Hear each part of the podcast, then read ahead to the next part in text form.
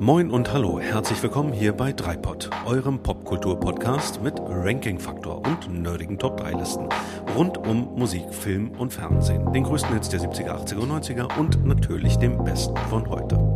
Wir sind Micha, Björn und Daniel und wünschen euch gute Unterhaltung.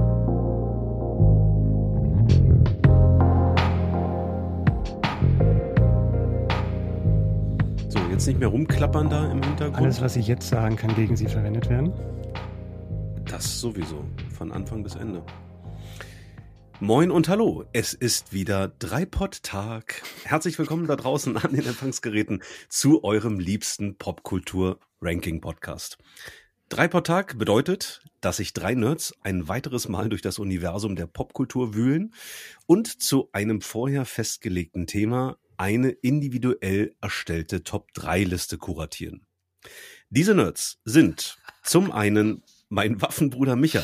Hallo. Und ebenso wenig darf er heute fehlen, der Spoiler-Björn. Hallo und schönen guten Abend. Ja, wir reden heute über Trommelwirbel, unterschätzte Filme. Äh, wir kündigen das Thema der, äh, der folgenden Folge, also der Folgefolge, äh, stets am Ende des Podcasts an, wenn wir es nicht vergessen. Also äh, bleibt dran. Es Also bleibt immer. definitiv fast immer. Bleibt dran. Es bleibt in jedem Fall spannend und äh, ganz bestimmt auch unterhaltsam. Und am Ende der Folge erfahrt ihr, was es dann beim nächsten Mal gibt. Aber zurück zur Gegenwart. Unterschätzte Filme. Was zur Hölle haben wir uns dabei eigentlich gedacht? Ja, berechtigte Frage. Ja. Das, das ist uns, glaube ich, beim, beim Vorgespräch, beim konkreten Vorgespräch zu dieser Folge auch aufgefallen. Das klingt erstmal gut, unterschätzte Filme. Jeder hat so ein Gefühl, oh, der Film kriegt nicht die Anerkennung, die er verdient. Vielleicht stimmt was mit deinem Gefühl nicht. Ne? Das, äh, Kann auch sein. Das habe ich schon Ja. öfter gehört von Mitmenschen. Aber Ja. dieses Gefühl sollte man auch nicht gleich verleugnen. Äh, Das Problem ist bei, bei unterschätzten Filmen, das festzumachen, zahlenmäßig, wie das äh, vielleicht manche Leute wollen oder sowas. Auf alle Fälle ähm, haben wir uns dagegen entschieden, da ganz harte Kriterien anzulegen, dass man sagt, von wegen, es muss weniger als so und so viel Millionen Dollar eingespielt haben, es muss bei Rotten Tomato oder bei Metacritic weniger als so und so viel Prozent gehabt haben. Es geht einfach darum, äh, wie man das so sieht und ob man das auch argumentieren kann, dass man damit durchkommt hier heute Abend. Und das, glaube ich, könnte schwer werden, ohne dass ich eure Top 3 kenne. Das ist ja wie immer. Wir wissen nicht, was die anderen so planen und was sie heute so auspacken, aber ich bin gespannt. Genau, ja. Genau, also ich glaube tatsächlich dieser, dieser Überraschungsmoment, der ist noch mal sehr wichtig zu betonen. Wir wissen es tatsächlich nicht. Wir haben uns ähm, Wir tatsächlich im Vorfeld, wir wollen es auch gar nicht wissen, äh, nicht bis zu dem jetzigen Moment. Also wir haben uns im Mhm. Vorfeld lediglich, wie auch in den Folgen davor und so wie wir das auch für die zukünftigen Folgen geplant haben, lediglich über den, über das Oberthema verständigt und dann im Laufe der letzten Tage, Wochen wahrscheinlich festgestellt, ja, unterschätzte Filme. Wie greift man das? Aber ja, du hast es ja eben schon, schon sehr schön zusammengefasst. Es hat es vielleicht nicht unbedingt einfacher gemacht, dass wir ähm, na natürlich so ein bisschen schwammig unterwegs sind, was eben so die Kriterien angeht. Aber wie so oft ist es ja auch eine persönliche Entscheidung. Ne? Was Hm. bedeutet für einen selber, es ist jetzt ein unterschätzter Film. Und ich kann nur sagen, ich bin sehr, sehr gespannt darauf, äh, was ihr dazu beizutragen habt und wie ihr euch entschieden habt. Zu Recht. Obwohl, wenn es leicht wäre, könnte es ja jeder. Insofern, das passt schon alles. Das, das Urteil wird ja immer erst danach gefällt. Hm. Ja, insofern, wir haben, glaube ich, an der Stelle jetzt erstmal alles über die Regeln oder wie auch immer man unsere, unsere Leitplanken, die wir uns hier gebaut haben, äh, gesagt. Wenn ihr wollt, könnten wir einfach einsteigen. Klingt Sehr gut. gerne. Wir haben ausgewürfelt, dass diesmal der Micha wieder anfängt, richtig? Genau. Dann Micha, ich bin gespannt wie ein Flitzebogen. Äh, meine Top 3 der unterschätzten Filme ist eine Komödie. Und damit fängt es ja eigentlich schon mal an. Komödien sind ja per se unterschätzt. Ist meine Meinung. Ja. Das ist immer wieder, Ko kommt drauf an. ja, die schlechten nicht, aber gute werden trotzdem unterschätzt, weil ich glaube, es wirklich schwieriger ist, eine gute Komödie zu machen als ein gutes Drama. Beim guten Drama, wenn es da nicht funktioniert, dann, ja, dann wird, man- bleibt man so ein bisschen kalt. Äh, vom mhm. Gefühl her, aber bei einer Komödie weißt du, die Leute lachen nicht und dann hast du versagt. Ähm, also wie mhm. gesagt, es ist eine Komödie und das Zweite, warum der unterschätzt ist, ist eine Fortsetzung. Und das ist ja doppelt schlimm, insbesondere wenn die Fortsetzung sehr, sehr ähnlich ist zum ersten Teil. Ich spreche über Hangover 2. Wow, okay, krass.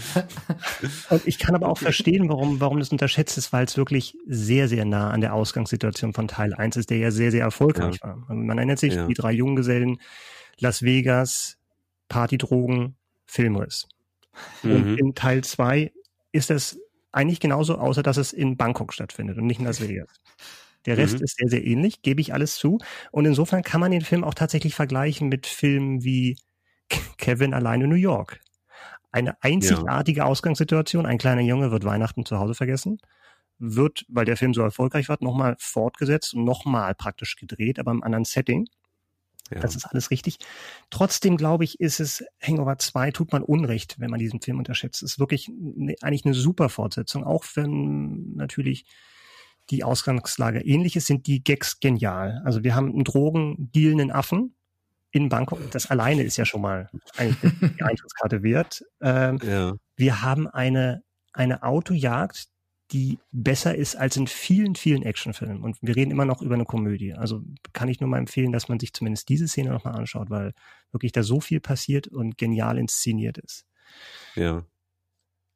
Und äh, wir haben eine, eine Gruppenchemie von den gleichen Darstellern, die sind glücklicherweise dieselben geblieben. Äh, mhm. Also Ed Helms, Zach Galifianakis, Bradley Cooper. Und äh, ja, Daniel klingt nicht wirklich überzeugt, Daniel. Ähm, ich, ich, muss, ich muss gestehen, ich kenne den Film nicht. Also, ah. ja, ich muss, muss Er ist so unterschätzt, dass Daniel nicht gesehen hat. Siehst du mal, was, was die Leute angerichtet ja, haben. Eben, eben. Also ich, ja, da muss ich mich mal wieder outen. Ich habe den ersten Teil gesehen mhm. und und äh, ja, der hat mich, der hat mich auch echt echt gut unterhalten. Waren waren lustige Sachen dabei. Ich bin dann tatsächlich, ja, da, danach, äh, ja, habe ich nicht mehr, habe ich nicht mehr gesehen und ich weiß auch gar nicht, wie viele Teile gab es dann? Drei, es gab vier? drei Teile und meiner Meinung nach kann man sich den dritten auch sparen. Also das ist tatsächlich okay. abgeschlossen, das war eine Trilogie. Da ist jetzt auch kein vierter zu erwarten, es sei denn, dass sie in zehn Jahren irgendwie alle Geld brauchen. Aber mhm. das ist jetzt bei Leuten wie Bradley Cooper nicht zu, unbedingt zu erwarten, der glaube ich schon viermal für einen Oscar nominiert war oder so. Ähm, ja, also insofern zweiten anschauen, dritten kannst du dir sparen. Und ähm, ein Film, der wirklich richtig viel Spaß macht. Ist natürlich ein derber Humor, war ja auch, der erste mhm. Teil war ja auch einer, ich glaube, der damals der erfolgreichste, nicht jugendfreie Film und hat eine ganze Welle von Filmen ausgelöst, die halt diesen, mhm. diesen ab 18 Humor da gepflegt haben. Ja. Björn, hast du den gesehen, ähm, den zweiten Teil? Ich habe weder den ersten noch den zweiten noch den dritten Teil gesehen. Also bei mir verschwinden so ein paar Szenen, weil ich, ich glaube zumindest, dass ich den zweiten irgendwie mal äh, so nebenbei gesehen oder so Teile davon nebenbei mhm. gesehen habe. Äh, wie es halt manchmal so ist, man, weiß ich nicht, seppt so durchbügelt Hemden, keine Ahnung was. Und sortiert ähm, die Socken, kenne ich alles. Ja, ja, das, das auch. Der Sockensortieren ist ja besonders, wenn man hauptsächlich schwarze Socken hat. Egal. Ähm, war das der Film, wo der eine sich einen Zahn ausschlägt und dann irgendwie ein Tattoo im Gesicht hat oder so? Äh, Jetzt allein das klingt schon so geil, das muss ich gucken. Das ist, ja. Genau das war das Problem, weil Zahn ausschlagen, äh, Zahn ist Teil 1 und Tattoo im Gesicht ja. ist Teil 2. Also es gibt eine Szene, die tatsächlich ja. das, Aufwach, das Aufwachen nach diesem Abend, an den sich keiner erinnern kann. Ja. Was war da los von wegen? Wir haben, wir saßen noch gerade noch am Lagerfeuer und haben ein, ein Bier getrunken und plötzlich wachen alle drei, wachen alle drei äh, in, in Bangkok in einem schäbigen Hotelzimmer auf und der eine hat plötzlich ein Mike Tyson Gesichtstattoo. Und das ist ausgerechnet derjenige, der am nächsten Tag, nee, am, am Abend selbst noch heiraten soll. Eigentlich so, eigentlich so, als hätten sie unseren Tag am Meer verfilmt, oder? Eigentlich schon. Also es ist eine Situation, die jeder von uns kennt. Zu ja, allem ja. Überfluss war auch noch der kleine Bruder der zukünftigen Braut dabei. So ein Wunderkind, 17 Jahre, glaube ich, Stanford, Student, Klavierwunderkind und Astrophysiker, sowas in der Art und der ist verschwunden. Und jetzt haben mhm. die natürlich ein richtiges Problem. Also der Schwiegervater mochte den, den Schwiegersohn in Spee schon vorher nicht, also vor dem Gesichtstattoo und bevor sein Lieblingssohn verschwunden war. Und den mussten ja. sie jetzt wiederfinden. Also schon im ersten Teil finden sie ja, nachdem sie aufwachen, einen, einen Tiger in ihrem Badezimmer mhm. wieder. Mhm. Der mhm. von Mike Tyson. Das habt ihr mal gesehen? Ja. Von Mike Tyson? Ich glaube ja, ich glaube im ersten Teil war das tatsächlich, den haben sie sich dann nachts besoffen und äh, immer noch zugedröhnt von dieser Partydroge, die ihnen untergemischt wurde. Ähm, ah, ey, das war gerade meine, meine Vermutung, dass es eine Partydroge untergemischt wurde. Ja. Okay, krass. Also sehr empfehlenswert. Und wer, wer immer noch nicht überzeugt ist und glaubt, dass Komödien so ein bisschen ähm, ja immer noch belächelt, zurechtbelächelt werden, ist, dass man sich anschaut, wer das gemacht hat. Also das Regie und Buch Todd Phillips, der hat mhm. äh, den Joker gemacht zuletzt. Mhm. Aber auch für einen Oscar nominiert für die Regie. Und interessant, Co-Autor von Hangover 2 ist äh, Craig Mason. Und Craig Mason ist der Showrunner, Autor und Produzent von Chernobyl, der HBO-Miniserie. Ja, ja. Hm, ja, stimmt. Auf jeden Fall. Stimmt. Ja. Cool. An, an, der Stelle, wer diese, diese Miniserie nicht gesehen hat, äh, allerheißeste Empfehlung. Also, mhm. ja, habt ihr die beiden gesehen? Nur so ganz kurz. Ich, bin noch, ich bin noch drin. Ich, ich auch. Okay. drin. Alles klar, dann weitermachen und alle anderen da draußen. Jetzt kurz unterbrechen, weiterschauen und dann ja. sehen wir uns wieder. Genau. Wir, jetzt kommt ein Cut. Wir gehen jetzt, ich jetzt genau, wir gehen jetzt, wir gehen jetzt in die Werbung und dann, nein. Also Tschernobyl gucken und ähm, ja, Hangover 2 auch. Mhm. Sehr schön. Du hast, äh, also ich, ich habe ich hab da eben drüber nachgedacht, was du eingangs gesagt hast und, und da kann ich dir nur beipflichten. Bei Komödien ist das ungleich schwerer. Also äh, bei, bei, äh, bei so Dramafilmen, ähm, da kann man ganz oft sagen, ja, hat man jetzt vielleicht die Message nicht verstanden oder ne? Also da hast du, mhm. glaube ich, viel mehr Interpretationsspielraum und guckst dir da irgendwie Metaebenen an und was weiß ich. Aber bei einer Komödie ist das tatsächlich relativ eindeutig. Entweder die Leute lachen oder sie lachen nicht. Mhm. Und wer bei einer Komödie nicht lacht, da ist dann tatsächlich irgendwas schiefgelaufen. Insofern, äh, ja, schon. Mhm. Und das, das sagt ja nicht nur ich und also wir beide, sondern tatsächlich auch die Macher, ne? Die wirklich mit Joker ja. und Chernobyl beides gemacht haben. Wir sagen wirklich, ja. das ist anspruchsvoller und das wird halt immer noch unterschätzt, eine gute Komödie zu machen. Die sagen selber, es ist ein unterschätzter Film, ne? Hangover 2. ich glaube ja. Ja, also der hat ja ein paar hundert Millionen eingestellt. Also insofern sind ihn die Kritiker, die, die schlechten Kritiken, die der Film bekommen hat, im Vergleich zu Teil 1, relativ egal. Weil ich glaube, ja, der war sogar noch ja. erfolgreicher oder fast genauso erfolgreich wie Teil 1. Sehr schön. Ja, ist schon mal ein lustiger Auftakt. Björn, willst du weitermachen? Oder hast du gerade den ja, Mund voll? Willkommen zurück. Ja. Daniel und ich haben gerade äh, die, äh, nee, Micha und ich haben gerade den Rest von äh, Tschernobyl gesehen. Unglaublich. Hammer, also ja, Top 3 TV-Serien, die, die, man zwischen zwei Podcasts sehen kann. Nee. Top 3 Fernsehserien, die einen so richtig runterziehen. Also ich habe ich hab gerade so ein bisschen mitgedacht, ähm, weil, weil du ja sagtest, derber Humor, Micha. Ähm, mhm. Also das ist ja nichts, was, was mich irgendwie anspricht. ja. Auf der anderen Seite no. sind zwei meiner Nominierungen auch in dieser Kategorie. Insofern, ja. ähm, schauen wir mal. Meine Nummer drei ist ein ähm, schon etwas älterer Film aus den 80er Jahren mit einem ganz bekannten Schauspieler in der Hauptrolle, nämlich mit Arnold Schwarzenegger. Mhm. Es ist der Film Commando oder mhm. auf Deutsch auch Phantomkommando. Gut, dass man das Phantom noch hinzugefügt hat. Sonst, äh, es schließt sich ja gar nichts. Also verstehst ja nichts, Björn. Also musst, nee, ne? musste, musste wissen, dass es ein Phantomkommando ist. Ähm, genau. Ja, der kommt bei der Kritik nicht ganz so gut weg, was man ja bei Schwarzenegger-Filmen, wo, äh, ja, worüber man sich ja, immer wundert. Ist eingebaut. ist eingebaut. Genau. Aber es ist einfach ein, ein, ein absolut klassischer Arnie-Film. Im Grunde ja, genommen zusammengefasst, platte Geschichte, mega viel Action und richtig stupider Arnie-Humor in Form von Einzeilern, die einfach Situationskomik sind. Mhm. Und für, ja, ich weiß, da steckt kein Drehbuch hinter, was einen Oscar gewinnen wird. Ähm, aber es ist einfach ein fantastischer Actionfilm mit einem extrem jungen Arnold Schwarzenegger. Und die Geschichte ist, ich weiß, muss man dazu was sagen? Ich erzähle es kurz. Ähm, ja, bitte, bei, bei, bei mir verschwimmt immer Kommando und Predator. Predator. Ja, ja okay. ich, ich wollte gerade sagen. noch einen dritten, den ich da irgendwie immer durcheinander schmeiße. Ja. Also, Arnold Schwarzenegger spielt einen ehemaligen Elitesoldaten, John Matrix, äh, der mit seiner Tochter, ja. die Geschwister, mhm. gespielt wird von Alyssa Milano, mhm. zurückgezogen in den Bergen lebt. Und er hat sich da also ganz bewusst zurückgezogen, will, will also vor allem von diesem ganzen Soldatenzeug nichts mehr wissen, aber er hat noch alte Feinde, äh, die ihn dann eben äh, aufsuchen und ähm, seine Tochter entführen. Und das ist natürlich äh, die große Herausforderung für ihn. Er packt den Elitesoldaten wieder aus mhm. und versucht seine Tochter zu befreien. Das ist die Geschichte des Films. Ähm, und damit ist eigentlich auch genug gesagt. Was dann passiert, ist eben eine Aneinanderreihung von Actionsequenzen, die irgendwo zwischen mangelnder Glaubwürdigkeit und einfach nur lustig äh, gepaart mit ein paar eben coolen Sprüchen sind. Mhm. Äh, also er sitzt zum Beispiel im Flieger, ähm, knockt sein, ähm, äh, sein, äh, ja, er, er, wird auch gefangen genommen, muss man sagen, am Anfang von einem Typen. Mhm. Äh, dann fliegen die, ähm, er knockt den Typen aus, kommt die Stewardess vorbei und er sagt, bitte stören Sie meinen Kumpel nicht. Er ist todmüde. Ja. Also wenn ihr auf diese Form von Humor steht, guckt euch Van Dumm-Kommando an. Und, und wer tut das nicht? Ein eigentlich ist in erster Linie die Art und Weise, wie du es erzählst, Björn. Das, äh, ja. Ich kann da eigentlich auch gar nicht mehr zu sagen. Ähm, das ist einfach auch klasse Actionsequenzen. Ähm, mhm. äh, bei, bei, bei YouTube gibt's sogar äh, eine ganz spezielle Sequenz, glaube ich, hundertmal, äh, äh, nämlich wie er sich zum finalen Kampf quasi ähm, ausrüstet. Mhm. Und äh, man hat eigentlich das Gefühl, er nimmt das komplette Waffenarsenal einer Armee an sich, mhm. äh, um dann als One-Man-Army äh, in den Kampf zu ziehen. Und ähm, ich glaube, werde meinem Namen als Spoilerbjörn gerecht, wenn ich sage, wir können uns vorstellen, er packt's am Ende.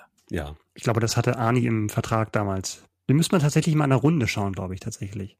Der gewinnt du, wahrscheinlich auch nochmal, wenn man Ich sag schon, unser nächster Tag am Meer, da machen wir ähm, Hangover 2 und dann äh, Commando. Und, und Daniels Top 3. Falls wir die noch nicht kennen. Genau. Ah, ihr kennt den beide nicht? Habt ihr noch nie gesehen? Doch, ich habe ihn mal gesehen, aber wie gesagt, das verschwimmt alles so ein bisschen äh, mit, mit anderen 80er Jahren Arnie-Filmen. Das müsste ich tatsächlich aber nicht mal schauen. Ja. Also ich möchte mal sagen, in diesem Jahrtausend habe ich den noch nicht gesehen. Okay. Das ist, das ist wirklich lange, lange her. Ich habe zumindest gerade so ein Bild im Kopf, wo er äh, tatsächlich so mit, mit ähm, Kriegsbemalung im Gesicht hm. da, ja, wahrscheinlich ja. in irgendeiner irgendeiner Weste oder irgendeinem Tanktop, damit die Mucki schön zur Geltung hell kommen. Yeah. Äh, hell yeah. Da seine, seine Waffen zusammenpackt. Aber auch erstaunlich, dass bei diesem Film, zumindest in der Originalfassung, auch nie irgendwie thematisiert wurde, dass er eigentlich kein gebürtiger Amerikaner sein kann mit dem Akzent. Und er also, dann doch oft und, und, irgendwelche US-Soldaten spielt. Ja, in, de, in dem Film witzigerweise gibt es sogar eine Anspielung ganz am Anfang. Ähm, okay. Da erzählt er irgendwie seiner Tochter irgendwas von, von der Zeit, als er in, in East Germany aufgewachsen ist. ähm, aber mhm. für East den Rest der Geschichte irrelevant. Okay. Ja, aber also ich kann es mir nicht anders vorstellen, weil amerikanische Soldaten waren da ja nicht stationiert. Insofern Nee. Ja. Spion. Aber äh, man kann das Ganze Spion, abschließen Spion. mit einem Zitat einer Kritik von filmstarts.de, die ich einfach klasse fand. Ähm, die Story ist sekundär. Autor Stephen E. de Sousa, in Klammern Running Man, mhm. verwendet gar keine Mühe darauf, dem Film eine Story oder den Figuren eine Charakterentwicklung zu verpassen. Also einfach mal unterschätzt. Ja, mit anderen Worten unterschätzt. Dann mache ich mal weiter. Ja, ähm, mit dem Film Sunshine von hm. 2007. Und zwar meine ich damit den Science-Fiction-Film Sunshine. Ich mhm. weiß nicht, ob da irgendwie mehrere gibt. Der Titel könnte ja, ja, möglicherweise doppelt existieren. Das weiß ich gar nicht. Und ich habe tatsächlich, weil ich im Vorfeld, wir hatten ja mal ganz kurz darüber gesprochen, aber tatsächlich nur kurz, ähm, so meine Schwierigkeiten hatte, was ist jetzt wirklich ein unterschätzter Film und habe mir bei der Zusammenstellung meiner Top 3 letzten Endes versucht, einen Reim daraus zu machen. Naja, wie, wie waren so die Kritiken eigentlich? Die müssen jetzt nicht grottenschlecht gewesen sein, aber waren sie zumindest kontrovers? Und natürlich guckt man sich dann auch an, war der Film jetzt an, an den Kinokassen erfolgreich mhm. und so weiter. Also ähm, bei den Kritiken, ich habe mir da ähm, beispielsweise Metacritic ähm, angeschaut, übrigens eine sehr gute Plattform, wenn es um ähm, Filme, aber auch um ähm, Computer- und Videospiele, Serien und dergleichen geht. Da kann man immer mal vorbeischauen mhm. und sich, sich mal so eine Idee dazu holen, lohnt es sich jetzt diese anderthalb, zwei Stunden zu investieren. Und bei Metacritic kommt der mit äh, 64 Punkten weg. Das ist jetzt nicht überragend. Und dann hatte ich auch beispielsweise mal äh, bei Rotten Tomatoes geguckt und da wurde schon klar, das ist schon relativ kontrovers. Mhm. Ähm, in jedem Fall war er, war er nicht erfolgreich. Also ähm, 40 Millionen in etwa hat er gekostet, 32 hat er angeblich nur eingespielt. Das sind so die Daumenpeilungen, die man, die man im, Inter, äh, im Internet findet. Aber trotzdem für mich ein unterschätzter Film. Ähm, zum einen, ihr wisst, ich mag Science-Fiction-Filme, ich mag bildgewaltige mhm. Science-Fiction-Filme und da stand Sunshine einfach schon mal irgendwann auf meiner Watchlist und ähm, nicht zuletzt, weil die Regie von Danny Boyle geführt wurde und mhm. den kennt man ja möglicherweise von Trainspotting, von The Beach, von 28 Days Later, auch ein großartiger Film, den ich, den ich wirklich mag oder auch Slumdog Millionaire, der ähm, sehr erfolgreich war. Ganz kurz zur, zur Story. Also es geht mal wieder um nichts Geringeres als das Überleben der Menschheit, weil im Jahr 2057 die Sonne immer schwächer wird und droht zu erlöschen. Und dann hat man sich gedacht, naja, wir schicken da jetzt eben ein, ein Raumschiff hoch, das ja mit einer, mit einer Sonde äh, und einer keine Ahnung, wie viel Tonnen, Megatonnen äh, Atombombe ausgestattet ist und schicken die in die Sonne und durch diese, durch diese Explosion eine, ich bin da absolut nicht im Thema, ja, weder was, ähm, was Astrophysik noch was Kernphysik angeht, aber irgendwie das Fusionsfeuer der, der Sonne eben wieder zu entfachen mhm. durch diese massive Explosion. Und ja, wie heißt ein Raumschiff, das der Sonne gefährlich nahe kommt? Natürlich Icarus. So. Und es wird an der Stelle schon mal interessant, ähm, weil das Raumschiff Icarus 2 heißt, um genau zu sein. Das heißt, es gab mal eine Icarus 1 und im Laufe des, des, des ähm, ja, der ersten Hälfte des Films bekommt man eben auch mit, dass die Icarus 1 auch mal zu derselben Mission aufgebrochen ist und da muss wohl irgendwie was schiefgelaufen sein. Und ja, natürlich auch bei der Icarus 2, es geht weiß Gott nicht alles glatt auf dieser spektakulären Reise.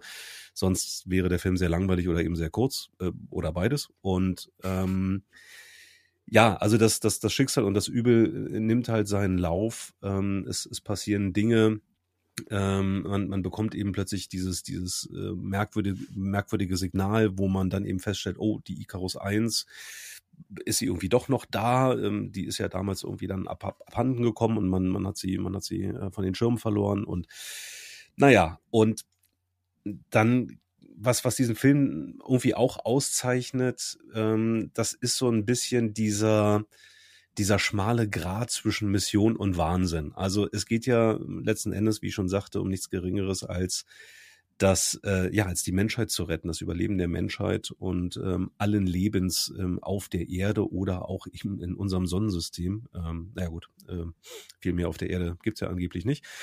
Und insofern, das, das, das ist etwas, was mich an diesem Film angesprochen hat. Also denk mal so an Filme, natürlich ähm, Stanley Kubricks ähm, Odyssee im Weltraum oder auch Solaris beispielsweise, mhm. Filme, die, die sich diesem Thema Weltraum, ähm, Science Fiction von einer anderen Perspektive nähern als jetzt beispielsweise Star Wars oder ja, also irgendwelche, irgendwelche Science-Fiction-Action-Filme. Ähm, dieser Film macht es ebenfalls anders, wie ich finde, also deutlich mehr in der, in der Tradition von, von Odyssey im Weltraum oder Solaris und Co. Und ja, der hat mir, hat mir, hat mir gut gefallen, der Film. Also ja, er hat, er hat vielleicht hier unter Logikschwächen und da verstehe ich in Teilen eben auch die, die Kritik dazu. Aber ich finde tatsächlich, dass der Film immer so ein bisschen unter, unter ferner Liefen fliegt. Und ähm, ich finde ihn tatsächlich besser, als er so in den Kritiken, die ich gelesen habe und die ich, die ich seinerzeit dann eben kannte, als der Film rauskam, wahrgenommen hatte. Also ich hatte den, hatte den auch nicht im Kino gesehen, ich habe den irgendwann mal äh, im Stream ausgeliehen und ähm, habe dann festgestellt, hey, der ist ja ganz cool. Tolle Bilder. Und das ist bei mir noch so hängen geblieben. Ja. Also gerade diese, mhm. ja. wo eine kleine Figur dann praktisch vor diesem Aussichts Deck steht und dann halt diesen riesigen Feuerball im Hintergrund sind. Das sind schon ja, super Bilder ja, ja. von Danny Boy. Ja. ja, auch diese krassen Raumanzüge, ne? Also mhm. um, um, um dieser, dieser unfassbaren Hitze und, und dieser unfassbaren Lichteinstrahlung standzuhalten. Ähm, ich hatte irgendwann mal gelesen, dass, dass, dass die Schauspieler, die da drin stecken, tatsächlich leichte Klaustrophobie erlebt haben. Mhm. Ähm, weil du hast wirklich diesen riesen massiven äh, Raumanzug, aber dann tatsächlich nur so einen ganz kleinen Schlitz zum Durchgucken. Ähm, also du, du siehst tatsächlich nicht viel, damit ja dementsprechend nicht, nicht so viel Sonnen- und Lichteinstrahlung da, da durchkommt. Auch da sage ich keine Ahnung, ob das überhaupt funktionieren würde, aber da, da kann ich auch ganz gut abstrahieren. Also hm. ich finde zumindest, der Film ist an vielen Stellen, was so den wissenschaftlichen Teil von Science Fiction angeht, soweit überzeugend. Ja, da mögen sich eben erfahrene Astronauten und Astrophysiker hinstellen und sagen, nee, alles Quatsch, das mag sein, aber dann ist es letzten Endes ein Film und ähm, ja, vielleicht auch einfach eine gut erzählte Story. Hm. Ich habe, wenn ich an Sunshine denke, muss ich daran denken, dass ich mal ein Interview gemacht habe mit Professor Harald Lesch, den man vielleicht als ZDF-Moderator ah, kennt. Und wir haben so eine Geschichte ja. gemacht, so Reality-Check für Science-Fiction-Szenarien. Da ging es ah, ja, geil. Wie, ja, wie realistisch ist ein Lichtschwert irgendwann mal zu konstruieren oder der Kälteschlaf aus Alien ja. äh, Warp-Antrieb. Und eine der Fragen oder eine der Szenarien war tatsächlich auch Sunshine, der da gerade ein paar Jahre, glaube ich, draußen war. Und er sollte so mhm. einteilen mhm. in, in, sehr wahrscheinlich, möglich und völlig unwahrscheinlich. Bei, eine, tolle als, Kategorie für so einen Wissenschaftstypen, ne? Also genau, ja, aber er ist, er ist ja da sehr medienaffin und äh, ja. kann dann tatsächlich ja. auch abstrahieren und äh, das kann man mit vielen anderen Wissenschaftlern nicht machen. Mit ihm kann man das schon. Der hat auch mal ein eigenes Format gehabt zu so einem Thema ähm, auf, auf mhm. Sci-Fi, auf dem äh, Pay-TV-Sender. Auf alle Fälle habe ich ihm das Szenario von Sunshine erklärt und ich habe das schallende Gelächter, habe ich immer noch im Ohr von ihm und äh, hat dann gesagt, das ist völlig absurd, das, aber das muss überhaupt nicht gegen den Film sprechen, ne? weil ich sehe das genauso, dass man sich dann halt auch bei, bei solchen Filmen davon freimachen muss. Ich meine, es soll ja keine Doku sein, ne? aber er meinte halt dieses Abkühlen der Erde und dann möglichst nah an die Sonne ran und da irgendwie Atomwaffen reinjagen. Das ist wissenschaftlich halt um es mal vorsichtig zu tragen, äh, vorsichtig zu sagen, nicht haltbar. Aber wie gesagt, ich fand ja. den Film damals auch sehr beeindruckend. Also vom wissenschaftlichen Standpunkt hin äh, äh, ausgesehen kann man wahrscheinlich auch Armageddon gucken. Ne? Das ist wahrscheinlich dann eben genau, genau. so realistisch, da ja. äh, so, so ein Trupp äh, von, einer, von einer Bohrinsel irgendwie ins All zu schießen, ja. damit die da so, einen, so einen Asteroiden sprengen. Naja. Ähm, ansonsten, was ich noch kurz erwähnen wollte, ich mag die Besetzung des Films. Mhm. Ähm, Cillian Murphy in, in einer der Hauptrollen, den sehe ich ohnehin sehr, sehr gerne. Ähm, auch nochmal ganz kurz das Off-Topic. Peaky Blinders, geile Serie, ähm, da gefällt er mir auch richtig gut. Also Cillian Murphy ist jemand, den ich, den ich gerne sehe, mit dem Danny Boyle ja auch vorher schon zusammengearbeitet hat, also Stichwort 28 Days Later. Und äh, Chris Evans und Rosie Byrne beispielsweise. Ist doch nicht äh, Daniel äh, Brühl noch dabei? Oder verwechsel ich da was? Daniel Brühl könnte ich jetzt nicht bestätigen. Nee. Auseinander. Ähm durcheinander mal nicht. Na, ist ja auch nicht. Nee, Daniel, Daniel, Daniel Brühl glaube ich nicht. Wir werden nee, das recherchieren. Genau. Aber jetzt, jetzt, jetzt bin ich tatsächlich, jetzt ja, frage ich mich tatsächlich, bei welchem Science-Fiction-Film Daniel Brühl mitgespielt haben könnte. Aber gut, vielleicht. Wir werden es rausfinden. Sind wir, da, wir schicken unsere Rechercheabteilung ins Feld. Genau. Also Sunshine, meine Nummer drei. Hm. Zweite Runde. Micha, Hallo, du darfst das heißt, wieder. Ich bin wieder dran. Mein Platz zwei, kurz und schmerzlos, ist Oceans 12. wieder eine Fortsetzung, was, ja. wie ich ja schon beim ersten erwähnt habe, glaube ich, Teil davon ist, warum er unterschätzt ist, in meinen Augen zumindest. Die Kritiken waren sehr durchwachsen. Wir hatten ja vorhin schon Metacritic ja. äh, erwähnt, das war, glaube ich, so in den 50ern oder sowas. Und wenn man sich überlegt, wie erfolgreich und wie auch gut besprochen der erste Teil ist, dann finde ich das schon erstaunlich. Und ich glaube zu wissen, oder zumindest ein Teil der Erklärung, warum dieser Film schlecht besprochen war, äh, hing, glaube ich, mit den Dreharbeiten zusammen. Ich kann mich noch dran erinnern, als der Film gedreht wurde, hat man ganz, ganz viel vom Dreh mitbekommen, die Darsteller, die sich da irgendwie äh, eine schöne Zeit in Europa gemacht haben, rumgejettet sind und man sich eigentlich gefragt hat, also, aber drehen die eigentlich auch noch einen Film oder machen die nur Party da? und das ja. kam, glaube ich, bei vielen Leuten nicht so richtig gut an. Ähm, der ja. Film, finde ich, fängt für eine Fortsetzung super mit einer super Idee an. Also der erste Teil, ganz kurz ja. nur, elf Gangster nehmen in einem, heben an einem Abend drei Casinos aus und kommen damit davon. Und äh, am, am Anfang von Teil zwei ist es so, dass eigentlich alle so dem Gangsterleben abgeschworen haben. Ist ja auch leicht gemacht mit ich 120 Millionen oder was sie damals eingenommen haben. Das Problem ist jetzt, dass der, den sie ausgenommen haben, der Casinobesitzer, jetzt alle ausfindig gemacht hat. Und der sitzt, mhm. der will, der will die nicht etwa der Polizei ausliefern, sondern er will einfach nur seine Kohle zurück. Plus Zinsen. Mhm. Und die haben sie halt natürlich nicht gerade rum, rumliegen, diese knapp 200 Millionen Dollar. Und äh, was machen sie als Gangster oder als Ex-Gangster? Sie planen den nächsten Coup und der führt sie nach mhm. Europa und da müssen sie halt so ein paar Aufträge erfüllen oder halt ähm, ja Sachen stehlen, um es mal. Ist das nicht das mit dem mit diesem Ei? Genau, das Fabergé-Ei spielt eine Rolle und mhm. was der Film so geschickt macht, was auch schon in Teil 1 super funktioniert, ist, dass man eigentlich als Zuschauer den, den eigentlichen Plan von dieser Gang gar nicht so richtig erfährt, bis zum Schluss. Mhm. Ich will da auch mhm. gar nicht zu viel verraten. Ähm, falls wirklich Leute die noch nicht gesehen haben. Äh, das, das tut aber dem, dem, dem Filmvergnügen keinen Abbruch, sondern im Gegenteil. Also man, man lässt sich darauf ein und es ist vielleicht auch gar nicht so entscheidend, dass man gar nicht alles versteht. Ähm, es macht einfach Spaß, diesen Leuten zuzuschauen. Also als äh, Cast ist ja bekannt, George Clooney, Brad Pitt, Julia Roberts. Neu dabei ist diesmal Catherine Zeta-Jones. Spielt Man eine, Damon. Themen, genau. Catherine Zeta-Jones spielt, glaube ich, eine Europol-Agentin, die es auf Brad Pitts Figur abgesehen hat und ähm, wieder toller Soundtrack, äh, David Holmes, also dieser 60s-Style. Das ist wirklich ein Hammer. tolles Beispiel, wie man wirklich ein gelungenes Sequel dreht. Man merkt den Leuten an, dass sie Spaß hatten beim Dreh. Also das mhm. kann man, glaube ich, kann man ohne Zweifel sagen. Aber das, wie gesagt, solange sich das überträgt, ähm, ist das auch völlig in Ordnung, finde ich. Und also ja. Finde ich eine total gute Wahl. Ich ähm, würde sagen, ich würde sogar sagen, dass der Film nicht kein Stück schlechter ist als, als äh, Ocean's Eleven. Das ähm, ich, ja. ich, ich, fand den richtig ja. gut und mhm. ähm, für sich alleine genommen schon einfach eine Klasse für sich. Mhm. Ja, ja, also kann man durchaus machen. Also ich glaube, dass worunter Fortsetzungen man so ein bisschen leiden, dass der, Neu der Neuigkeitseffekt natürlich weg ist und man natürlich schnell mit dem Vorwurf dabei bei der Hand ist äh, das ist jetzt einfach so ein Abklatsch, ne? weil man kennt die Figuren. Also so wie bei Hangover 2. wer, wer würde denn sowas nehmen? Genau. Aber es war auch nur Platz drei und jetzt bin wir bei Platz zwei. Ne? Also die Luft wird dünner. Ja. Und ja, Oceans 12 ist natürlich der bessere Film als Hangover 2, keine Frage. Aber trotzdem unterschätzt. Mhm. Und äh, also so viele Wendungen dabei, so viele Spannungen und auch so viel Selbstironie. Ich glaube, ja. wir, wir hatten sogar tatsächlich mal über den Film gesprochen, wo, wo Matt Damon, der in Teil 1 halt noch so, so der Neuzugang war, dann in Teil 2 in seiner Rolle ähm, sagt, äh, zu, zu, zu, zu Brad Pitts Charakter hingeht und sagt halt, äh, er möchte diesmal gerne mehr Verantwortung übernehmen. Genau. Und das war halt, nachdem Matt Damon halt zum Megastar, Actionstar mit Born Identity geworden ist.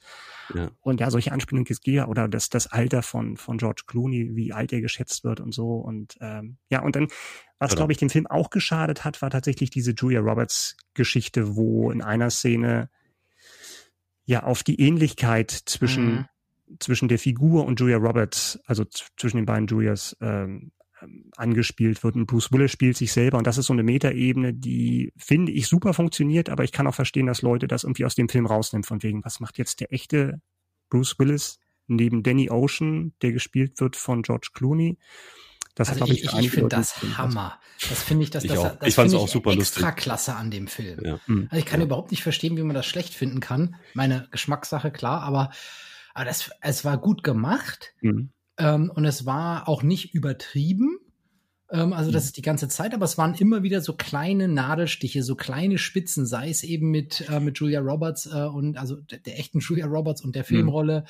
Mhm. Ähm, oder eben auch immer wieder mit Matt Damon und dass er eben vom, vom Nebendarsteller zu einem selber über seine Franchise zum berühmten Schauspieler geworden ist und mhm. jetzt da entsprechend gleichgestellt werden will, das, das hat es doch erst richtig lustig gemacht. Ja, für mich. Ja, und du hast ja, Micha, du hast ja eben auch diese, diese Selbstironie angesprochen. Also selbstironischer geht's ja kaum noch, wenn Julia Roberts sich selber spielt. Und mhm. ich erinnere mich auch noch daran, äh, dass auch noch irgendwie thematisiert wird, so von wegen, naja, Julia Roberts, die ist nicht so ganz einfach, ne? Und gilt irgendwie so als zickig und, und so ein bisschen dievenhaft. Mhm. Ähm, das ist schon ziemlich witzig und ich finde, das hat, ein, hat immens großen Charme, wenn, mhm wenn, wenn äh, Menschen, auch wie, wie Matt Damon, den, den ich da einfach so vom, vom Typen aus so einschätze, dass, dass der auch mal gut über sich selbst lachen kann, mhm.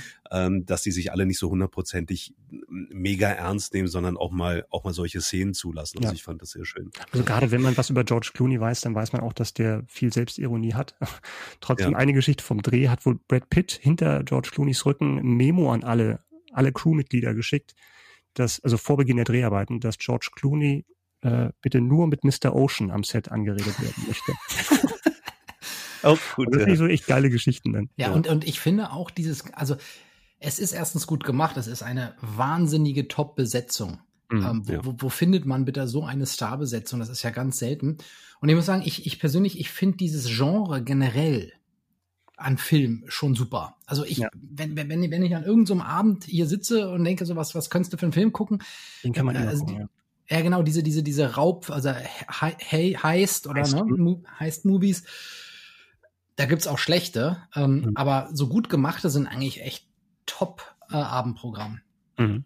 Ja, sehe ich genauso. Also war ein Anwärter bei mir, steht auf meiner Longlist. Mhm. Ähm, das, deswegen habe ich mich auch so gefreut, als du, als du deine, deine Nominierung ja. ähm, uns mitgeteilt hast. Ähm, steht, steht bei mir auch ganz weit oben. Genauso wie der Soundtrack. Also ja. sollten wir irgendwann mal die besten Film-Soundtracks machen, dann äh, steht er auch ganz weit oben. Mhm. Ähm, habe ich, hab ich das schon mal erwähnt? Ich habe gerade ein Déjà-vu. Hm. Naja, also auf jeden Fall großartiger, großartiger Soundtrack, weil, weil du den wirklich von vorne bis hinten so durchhören kannst. Ja. Mache ich wirklich. Also, ähm, keine Ahnung, auf langen Autofahrten oder so, ähm, höre ich immer wieder gerne großartig. Und was mich auch sehr äh, gefreut hat, eine richtig geile Capoeira-Szene am Ende. Hm. Mhm. Ja, stimmt. Der Franzose. Stimmt. Ja, ja. Ne? Mhm. ja. Wie, wie, wie heißt er? Er hat, er hat einen Spitznamen, ne? Der Nachtfuchs. Der Franzose? Der Nachtfuchs, der genau. Nachtfuchs. Ja, der ist ja, der ist ja, ähm, der, der Typ ist ja ein Hammerakrobat. Ja. Und äh, kann eben auch ein bisschen Capoeira. Und ja, da geht es dann, ohne jetzt auch zu spoilern, ähm, geht es geht es um eine Szene, wo seine akrobatischen Fähigkeiten gefordert werden und ähm, auch sehr sehr gut, ne? Ja, mhm. ich habe meine Momente. Aber auch die Musik dazu ist dann äh, wieder sehr, sehr gut ja. auf den Punkt. Also es, es macht wirklich Spaß, diese Szene zu sehen. Es ist, ja, ich freue mich immer wieder. Und das hatten wir in den vergangenen Sendungen, äh, in den vergangenen Folgen auch. Das ist auch so ein, so ein Film, wenn man mal durchsetzt, was bei mir extrem selten passiert, dass ich jetzt irgendwie noch programmatisch irgendwo durchseppe, aber man bleibt hängen. Das mhm. wäre wirklich so ein Film, wo ich sofort hängen bleibe. Oder wo ich halt wirklich sage, ähm, Netflix, Prime, whatever, iTunes, ähm, gucke ich mir mal wieder an. Mhm. I got it all. Hab, genau. Kostet die Welt. ich habe ja, ich habe noch, habe zehn andere ver, ver, vergessen, verdrängt gerade. Ja. Jetzt musst du die, glaube ich, es eine rechtliche Sendung dann müsstest du alle nennen, damit keine Schleichwerbungsverdacht entsteht. Ja, ich, ich habe ja, genau. Es gibt noch ganz viele andere, ja. Join und Maxdome und RTL 2. Ja. Mhm.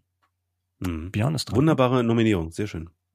Ja, Björn, Attacke, Gut, Nummer dann trete ich jetzt mal äh, voll auf die Spaßbremse und nominiere oh. The Woodsman. Micha? Das ist Kevin Bacon? Ja.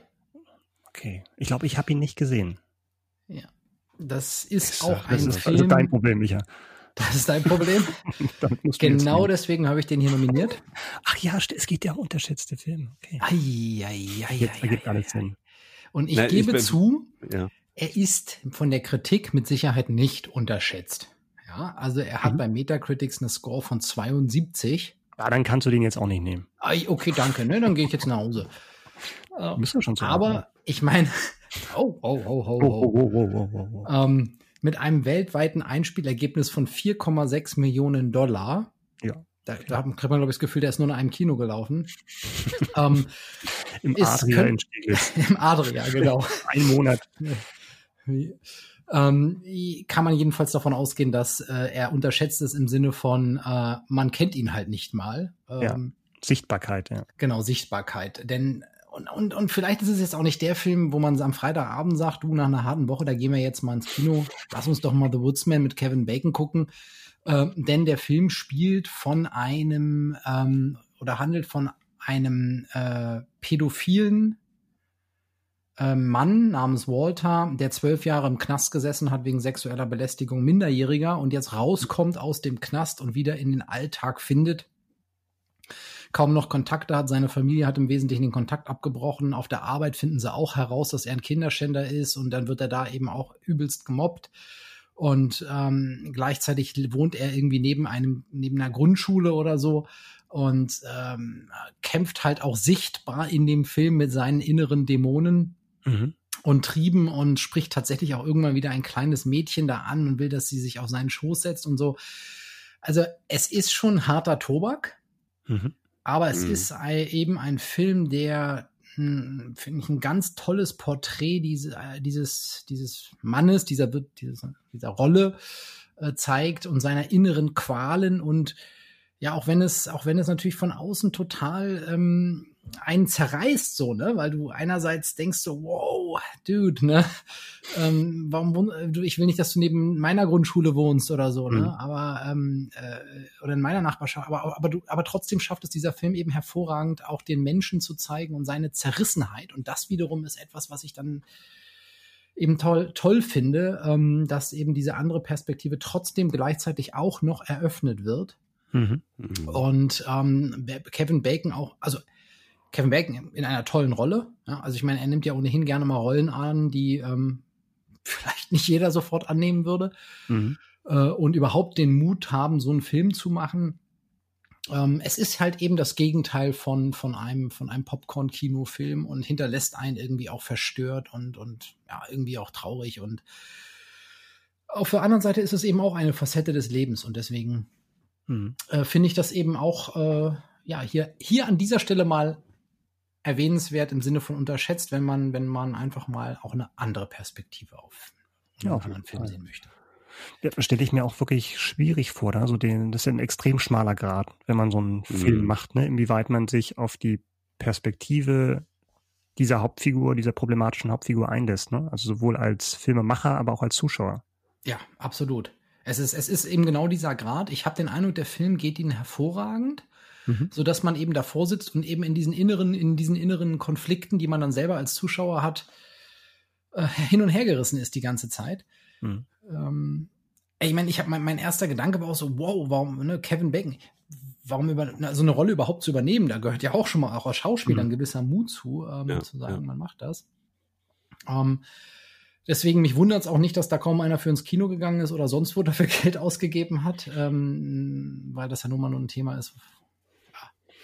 Ja, das wäre wahrscheinlich heute, wenn er heute gedreht würde, wahrscheinlich dann eher eine Miniserie und würde wahrscheinlich dann auch eher sein Publikum finden als anstatt als Kinofilm, könnte ich mir vorstellen. Ja, gute Möglichkeit, mhm. stimmt, ja. Also gut, da haben wir ja von drüber gesprochen, ne? Das ist ja Tschernobyl als, äh, als Filmthema würden sich wahrscheinlich auch nicht so viele Leute Freitagabend mit einem mit einem Eimer Popcorn anschauen. Mhm. Als Miniserie zum Stream ist das schon ein bisschen anders.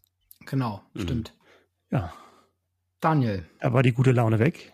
Da war die gute Laune weg. Ich hoffe, Daniel, du bringst jetzt wieder aus dem Keller wenigstens ins Erdgeschoss. Daniel, ja, äh, Liste. ja, ja, ja, das muss ja, muss ja nicht jedes Mal sein.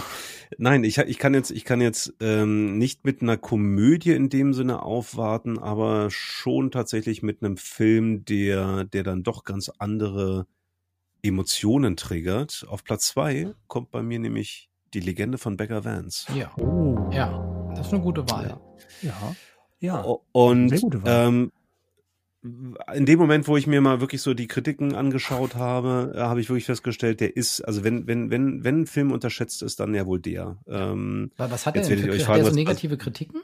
Jetzt werde ich euch fragen, was habe ich auf dem ersten Platz nominiert, aber äh, genau, äh, tatsächlich gerade mal 47 Metascores wow. auf Metacritic, was mich echt überrascht hat. Ja.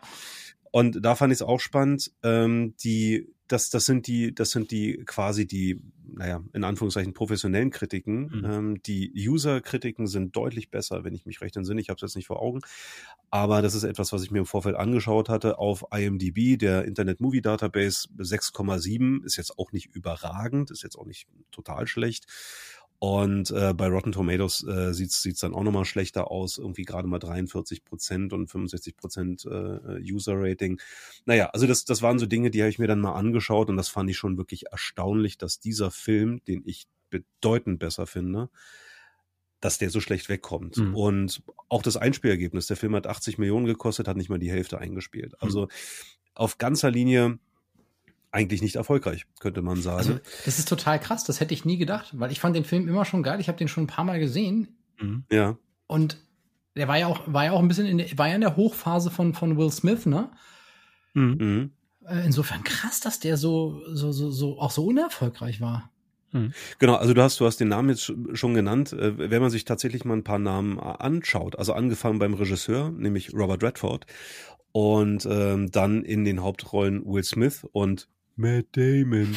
Und ähm, okay, kleiner Team America Insider, der musste sein. Ähm, und auch die, naja, damals noch nicht ganz so bekannte Charlize Theron. Mhm. Ähm, aber zumindest mit Will Smith und Matt Damon hat man ja im Jahr 2000, genau, 2000, schon mal eine ganze Menge Leute abgeholt. Mhm. Und trotzdem war dieser Film ja, ähm, weder, weder erfolgreich noch ist er äh, ganz offensichtlich Kritikerliebling. Publikumsliebling, hm, weiß ich nicht. Wie gesagt, die, die äh, Reviews sind da sehr, sehr unterschiedlich. Mhm. Ganz kurz zur Story. Wer ähm, The Legend of Beggar Vance nicht kennt, es ähm, spielt in äh, den USA, in Georgia in den 1930ern und es geht um einen Ex-Golfer äh, namens Run of Juna, äh, gespielt von Matt Damon. Und der war super erfolgreich als, als Golfer früher und, und ähm, totaler Frauenheld und Partymensch. Früher bedeutet in dem Zusammenhang vor dem Ersten Weltkrieg. Ähm, er ist dann nämlich als, als ähm, Soldat in den Ersten Weltkrieg gezogen und kam sehr verändert wieder. Und äh, ja, also traumatisiert, hat sich in den Alkohol geflüchtet und, und äh, auch kein Golf mehr gespielt und naja, dann ähm, kommt irgendwie die Weltwirtschaftskrise und so weiter und ähm, irgendwie findet er dann doch mal wieder zu seinem Golfschläger zurück und so völlig aus dem Nichts. Hat, sein, hat seinen also, Schwung verloren. Er hat seinen Schwung verloren, mhm. genau. Das ist äh, tatsächlich ein tragendes Zitat in diesem Film. Ähm, er hat seinen Schwung verloren, den müssen wir wiederfinden. Das ist nämlich das, was Will Smith, ein ja, eigentlich, wie möchte man ihn bezeichnen? Man weiß gar nicht so richtig, was er ist. Auf jeden Fall bietet er sich völlig aus dem Nichts. Eines Abends kommt er vorbei aus dem Dunkel, während ähm, Matt Damon äh, da so ein paar Abschläge macht, irgendwie ins Dunkel hinein. Kommt Will Smith dahergelaufen und bietet sich als Caddy an. Also das ist schon alles irgendwie so ein bisschen mysteriös und man muss ja dazu sagen, ähm, ich hatte ja erwähnt, 1930 in Georgia, so, ähm, Will Smith als Dunkelhäutiger kommt da eben an und fängt an, einem, einem äh, Weißen äh, zu erzählen, dass er seinen Schläger falsch hält und dass er irgendwie äh, Fehler macht und so weiter und so fort. Also das hatte natürlich in dem Moment schon so eine gewisse Spannung. Aber er hat ein paar, er hat ein paar richtige Worte gefunden und Matt Damon ja überzeugt oder zumindest auch so ein Stück weit äh, beeindruckt und ähm, ja, dann nimmt die Geschichte ihren Lauf. Also er fängt wieder an, Golf zu spielen und es äh, werden auch professionelle Spiele und Turniere ausgetragen und Will Smith begleitet ihn halt und hilft ihm halt, seinen, seinen Schwung wiederzufinden. Und da sind wir genau an dem Punkt, weswegen ich diesen Film wirklich gut finde, warum er mir auch ähm, ein bisschen was bedeutet. Ähm, Menschen, die mich näher kennen, wissen, dass ich seit seit letztem Jahr eine eine Weiterbildung mache und tatsächlich hatte dieser Film äh, spielt der Film ein, eine Rolle in diesem Zusammenhang. Und ähm, warum hat dieser dieser Film aus meiner Sicht mehr Tiefgang, als man ihm so oberflächlich zutraut? Also es gab diverse diverse Kritiken, die gesagt hat, ja, es ist eine nette Geschichte, die vor sich hin plätschert und schön anzusehen, aber mehr auch nicht. Sehe ich anders, weil tatsächlich ähm, dieses, er hat seinen Schwung verloren, den müssen wir wiederfinden, ist ja eben auch eine Metapher. Ne? Es geht darum, sich selbst zu erkennen, zu sich selbst zu finden und ja, eben diesen, diesen authentischen Schwung, die eigene Authentizität wiederzufinden. Und ähm, das ist letzten Endes das, was dieser, dieser Film ausmacht. Also Dinge der Vergangenheit ruhen zu lassen, vielleicht auch so die, die eigenen inneren Dämonen mal abzuschütteln und ähm, sich viel mehr darauf zu konzentrieren, wie wer ist man eigentlich und, und wie fühlt man sich eigentlich und welches Leben möchte man eigentlich führen und so weiter und so fort. Und vor dem Hintergrund finde ich diesen Film tatsächlich allein schon wegen der Story und der Metaebene, um auch dieses Wort mal zu benutzen, unterschätzt. Hm, absolut. Sehe ich genauso. Ja. Und ich, äh, übrigens ein. Hab, ich habe nicht ja. an den Film gedacht, zum Glück nicht, muss ich jetzt sagen. Ja. Hätte ich ihn auch in den ja. Top gehabt. Insofern alles gut. Ich, ich, ja. ich habe mich auch immer über genau den Punkt total gewundert, Daniel. Also ich, ich, ich empfinde das genau wie du. Ich fand auch, dass der Tiefgang hatte. Und genau das war ja irgendwie auch, glaube ich, eine Kritik, die oft geäußert wurde, dass das irgendwie alles fake oder mysteriös oder unklar sei und ich, ich weiß, dass eine Kritik damals tatsächlich die Rolle von Will Smith war. Also Leute, die ihn einfach, glaube ich, in so einer ernsten Rolle, das war ja, glaube ich, eine, eine seiner ernst, ersten ernsten Rollen, nicht so richtig mhm. abgekauft haben, was ich nicht teilen kann. Aber dann auch seine Figur des, des Caddies äh, weil halt viele da so ein bisschen oder einige Kritiker halt Probleme hatten mit der Figur, weil das dieses Stereotyp von dem sogenannten Magical Negro ist. Das heißt, ja. eine, eine, eine mhm. afroamerikanische Figur, die in dem Film eigentlich nur da ist, um dem, der weißen Hauptfigur aus seiner Krise zu helfen. Keine eigenen mhm. Ziele hat und die, die, die Figur ist ja fast so ein bisschen engelhaft oder märchenhaft ja. Und das wurde dem Film, glaube ich, damals vorgeworfen. Das würde wahrscheinlich heute noch mehr der Fall sein, aber ähm, mir ist das nicht so aufgefallen. Also ich, für mich tut das der, der Geschichte keinen Abbruch. Das ist wahrscheinlich auch so ein ähm, so ein kulturelles Ding. Also mhm. dieses äh, diese Kritik äh, der der ähm, Figur des des Magical Negro. Ich hatte das hatte das auch irgendwo gelesen und ich glaube, das war eine sehr vernichtende Kritik ähm, äh, von also irgendeine, irgendeine große Zeitschrift in mhm. den USA hat das glaube ich hat das glaube ich geschrieben. Mhm. Und das ist wahrscheinlich eben dann auch so eine kulturelle Geschichte, ähm, die wir als Deutsche, als Mitteleuropäer vielleicht eben so nicht wahrnehmen, weil ähm, wir, wir tatsächlich diese ähm, diese Rassenkonflikte oder eben ähm, auch der, der, der, der Stellenwert ähm, von, von äh, weißen und dunkelhäutigen Menschen mhm. so in der in der in der Filmkultur ähm, äh, ja einfach so gar nicht mitbekommen in, mhm. in Mitteleuropa. Deswegen haben wir vielleicht einfach einen entspannteren und unvoreingenommenen unvoreingenommeneren Blick darauf, mhm. als man es vielleicht eben in Nordamerika äh, betrachten würde. Also insofern, äh, ja, vielleicht ist da irgendwo in Ansätzen was dran, aber für mich, für mich zieht diese Kritik eben nicht. Und ähm, ich kann mich davon wirklich völlig frei machen, wenn ich diesen Film sehe. Mhm. Ja. Übrigens habe ich das erste Mal in diesem Film ähm, Charlize Theron wahrgenommen. Ähm, so, also ja, mhm. sie hat ja hat ja vorher auch schon andere Sachen äh, gespielt, aber ich glaube, so mega ähm, bekannt war sie damals im Jahr 2000 noch nicht. Und ähm, das war also das erste Mal, wo ich sie wahrgenommen habe. Schöne Frau und auch natürlich tolle Schauspielerin, die sich auch später in, in äh, Filmen wie wie Monster beispielsweise ähm, auch nochmal unter Beweis gestellt hat in einer eigenen Hauptrolle. Mhm. Ja. Du hast zwar eingeleitet mit den Worten von wegen, das ist keine Komödie. Ich finde aber, dass der Film super witzige Momente hat. Also Absolut. gerade in den Gesprächen zwischen Matt Damon und Will Smith. Ja. Aber du, du weißt, was ich meine. Ja, ne? also ist es ja, natürlich ist, auch ein Film, Film, wie gesagt, Film, Film zum Momente. Ja. Film, Film zum Nachdenken und, hm. und äh, ja, wo, wo man gewissen Szenen und Dialogen dann tatsächlich auch mal gedanklich ein bisschen länger nachhängt. Aber du hast völlig recht, auch hm. sehr, sehr witzig zwischendurch. Hm. Ja, meine Nummer zwei. Ja, sehr gut. Steigen wir ein. Ja. Nummer eins. In die letzte Runde. Ja. Die Nummer eins. Meine Nummer Und der eins, Michael ist wieder dran. Ja. Meine Nummer eins ist ein Film von James Cameron.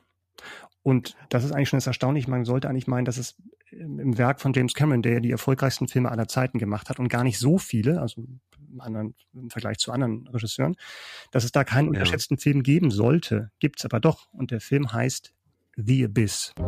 Mit dem schönen oh. deutschen Titel Abgrund des Todes. oh, scheiße. Ja, der muss da wieder. Das ist von 1989 wieder. und ich würde sagen, dass es wirklich gar nicht so viele Leute kennen. Also man kennt die Filme, die er davor und danach gemacht hat. Aliens, Terminator, Terminator 2, Titanic und mhm. Avatar mhm. sowieso. Äh, ja. Aber die Abyss rutscht bei den meisten durch. Und das ist echt ein Skandal.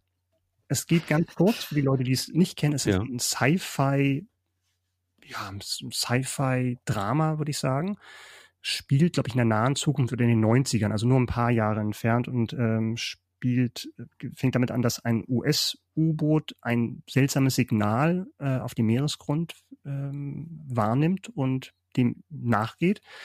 Und mhm. dann hört man aber auch von diesem Boot nichts mehr. Es scheint auf dem Meeresgrund zu liegen.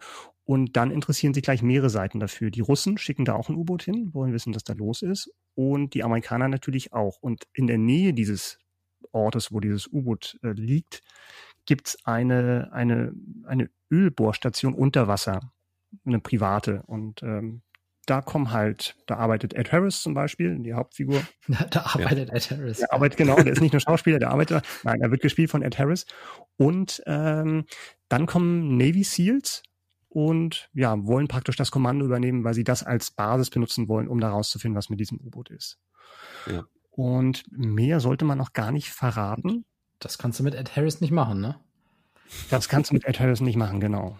Der hat da was dagegen. Und dann ist auch noch seine Ex-Frau dabei, ähm, also die, die mitkonstruiert hat, glaube ich, diese Station, gespielt von Mary Elizabeth Mastantonio.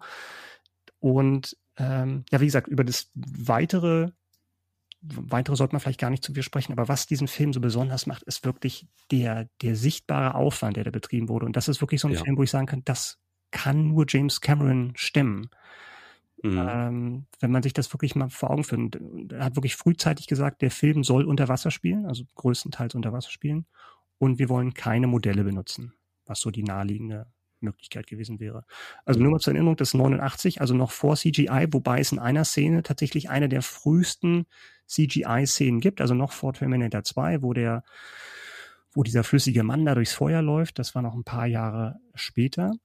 Und äh, mit ILM wurden halt diese Effekte umgesetzt bei The Abyss. Und der Rest wurde tatsächlich mhm. mit funktionierenden, für den Film gebauten U-Booten unter Wasser ge gedreht.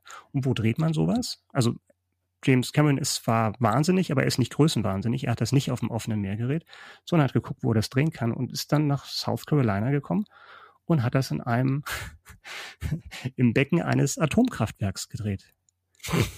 Was nicht Meter breit ist, 20 Meter tief. Ja. Man muss dazu sagen, das waren die in Betrieb. das wurde gebaut und dann wurde es mhm. nicht in Betrieb genommen. Insofern, also keine Strahlenbelastung, aber das ist eigentlich das einzig Positive, was man sagen kann, wo er sich verantwortungsvoll überhalten hat. Also da gibt es wirklich ja. Horrorgeschichten zu diesem Dreh. Ist unglaublich. Ja. Inwiefern Horrorgeschichten? Ähm, also wirklich der, der Aufwand, also abgesehen von dem Aufwand tatsächlich sowas zu inszenieren, dass du als Regisseur unter Wasser sein musst, deine Kameraleute unter Wasser sein musst, also, mhm. Anweisungen geben musst, die, die Schauspieler mussten ähm, Tauchkurse machen und das war dann wirklich so hart. Also nur ein Beispiel, dass sich dann teilweise irgendwelche Algen gebildet haben und dann, um die Sicht zu verbessern für die Unterwasserkameras, dann Chlor reingeschüttet wurde, was dazu führte, dass den Kameraleuten, die eben keine Helme hatten, so wie die Schauspieler, die Haare ausgefallen sind und die Haut oh. fast weggeätzt ist. Also da, da wirklich wurde so der, der, der Ruf, und ich meine, James Cameron hat ja den Ruf, größenwahnsinnig zu sein oder eben so besessen zu sein, seinen Film zu drehen, dass er ähm, da wirklich keine, keine Geduld hat für Leute, die in dieser Vision nicht folgen. Und die Regel ist ja immer so von wegen, ich mute euch nichts zu, was ich nicht auch selbst machen würde. Und dann war der irgendwie pro Tag dann noch eine Stunde in der Dekompressionskammer und hat sich währenddessen, hat sich währenddessen die, die Takes vom Tag angeschaut. Oh mein Gott, ja. ja. Abgefahren. Ja, also Hammer, Hammerleistung der Film, also der Film an sich ist auch schon toll, aber wenn man wirklich diese Geschichte vorher weiß und das sieht und ähm, ist auch relativ schlecht bewertet worden, glaube ich, in den auch 50 bei Metacritic und war auch kein riesiger Erfolg. Das ist schon ähm, also wirklich beeindruckend. Wenn man die ganze Geschichte hören will, den kann ich nur die Doku über die Dreharbeiten empfehlen. Under Pressure gibt's bei YouTube. Mhm. Und cool. ähm, also ich glaube, Ed Harris und ähm, Mary, Mary Elizabeth Antonio die sprechen bis heute nicht über den Film. Die haben damals ein bisschen Werbung gemacht, weil es Vertrag war. Die, nach meinem Wissen sprechen die heute nicht mit James Cameron. Die sprechen nicht über die Erlebnisse bei dem Film, weil das wirklich teilweise wirklich nah am, am Tod war. Also zumindest haben die es da empfunden. Mhm. wirklich, äh, das wirklich ganz, ganz eng wurde. Und, Wahnsinn. Okay. Ja. Also, also die Geschichten hatte ich auch noch nie gehört. Interessant.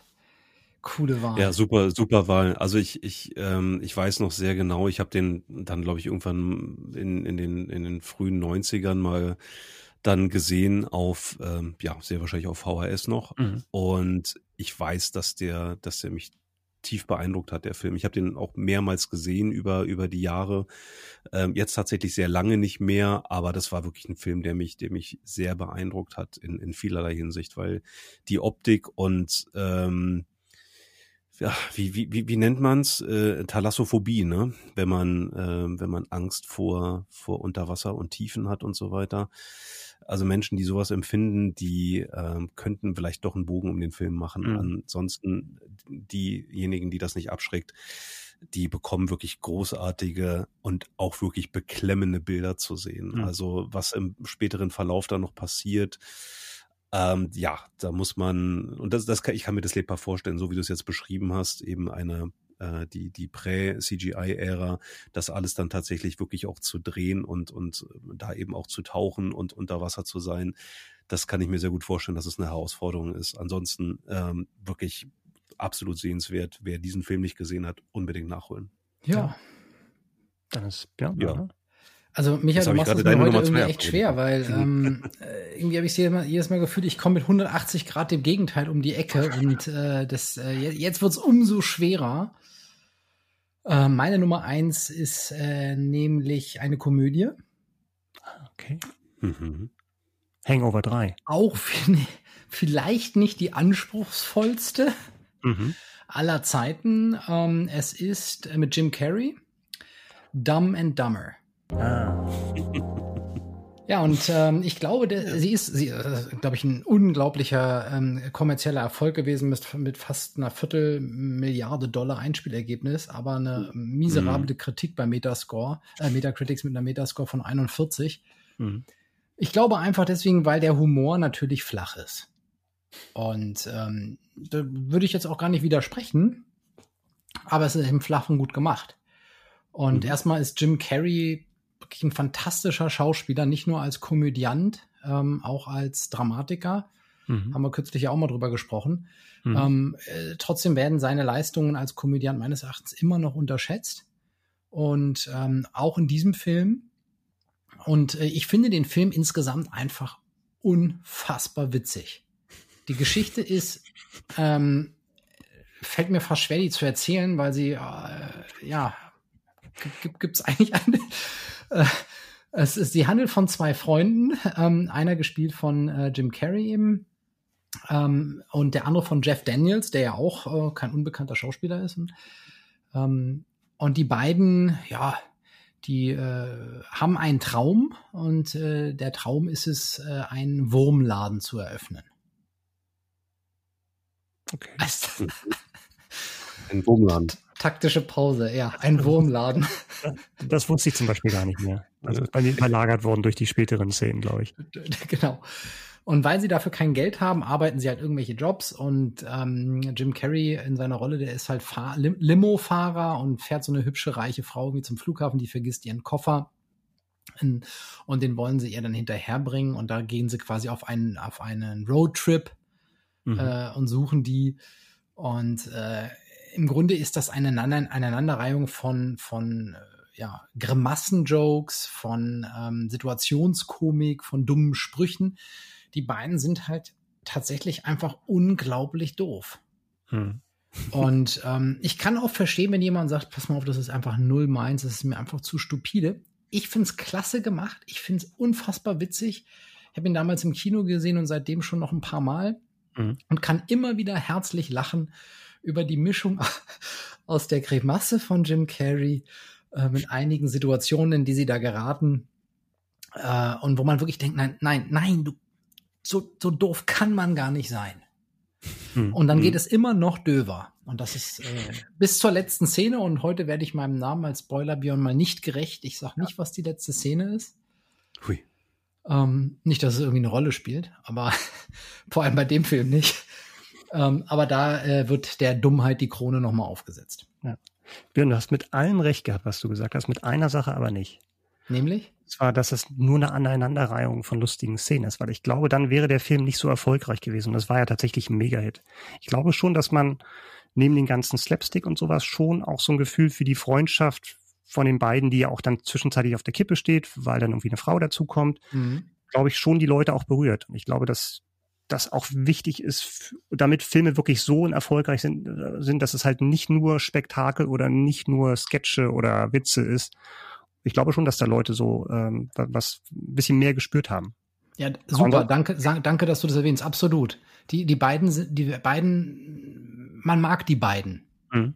Ne? Und, und die Freundschaft. Auch, und die beiden Freunde bleiben. Genau. Mhm. Und du fühlst auch mit ihnen, ne? In ihrer Doofheit äh, wünschst du ihnen trotzdem, dass sie die Kurve kriegen und den Erfolg und äh, absolut, ja. Und würdest du jetzt sagen, dass der unterschätzt ist, der Film, weil man ihn eher so als, als schwachsinnigen Slapstick genau, tut? Genau. Okay. Also er war ja unglaublich erfolgreich. Ähm, insofern, die Leute haben es ja offensichtlich gemocht. Hm. Aber die Kritik verreißt den halt im Wesentlichen. Und das ist halt für mich so ein typischer Beispiel dafür, wo, ne, wo, wo Komödie einfach nicht wertgeschätzt wird. Eigentlich genau das, was du eingangs gesagt hast, Micha. Hm. Mach mal so einen Film, über den so viele Menschen so gut lachen können. Und ähm, wäre das nicht so, dann würden die Leute nicht ins Kino rennen. Und äh, dann, dann wird er eben von der Kritik verrissen, weil es natürlich jetzt keine intellektuelle Komödie ist, vielleicht oder sowas. Ich muss wirklich auch da überlegen, ob ich den wirklich mal komplett gesehen habe. Ach, hör doch auf, Daniel. Mensch, also da haben wir doch schon den nächsten für einen Tara mehr. Aber ja, da würde ich auch sagen, dringend auf Englisch auch empfohlen für mich wieder. Aber auch gut synchronisiert. Also ich bin ja da immer dafür, auch da, wenn es gut gemacht ist, eine Lanze zu brechen für die deutsche Synchro. Und in dem Fall finde ich es gelungen. Ja. ja. Ja. Darf ich mit meiner Nummer eins jetzt die ultimative Brücke zwischen euren äh, höchstplatzierten bauen? Bei mir geht es auch um Tauchen und bei mir geht es auch um Lachen. Es geht um die Tiefseetaucher.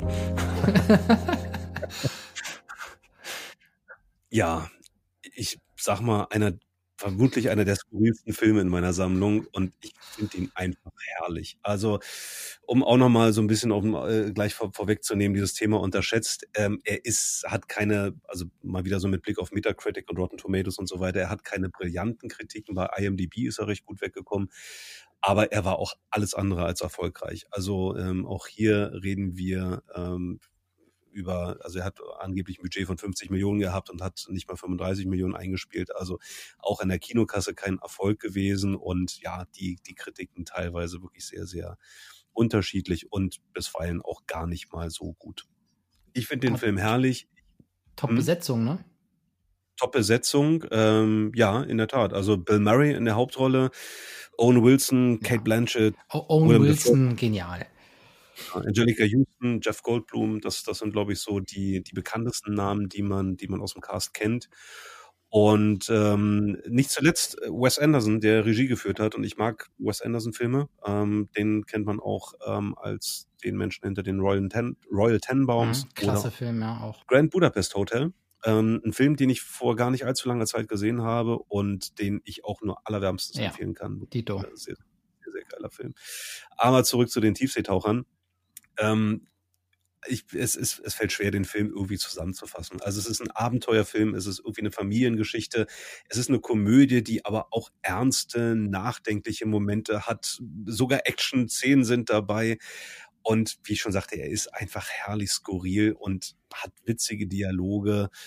Äh, ich fasse mal ganz kurz die, die Story zusammen. Also es geht um äh, Steve Sisu, gespielt von, von Bill Murray, und er ist ein Ozeanograph. Also ja, er rennt äh, eigentlich immer in einem blauen Overall mit einer roten äh, Bommelmütze rum und ähm, da merkt man schon, okay, es ist natürlich auch irgendwo eine Hommage an äh, Jacques Cousteau, den den äh, französischen ähm, äh, ja, Tiefsee-Dokumentator ähm, und äh, Meeresforscher.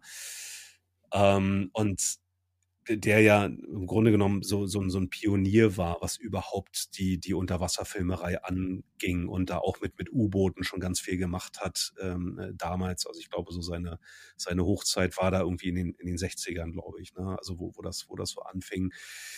Also Bill Murray spielt eben auch so ein, ein Ozeanographen, der, der die Tiefsee erforscht, das Ganze aber eben auch filmisch dokumentiert.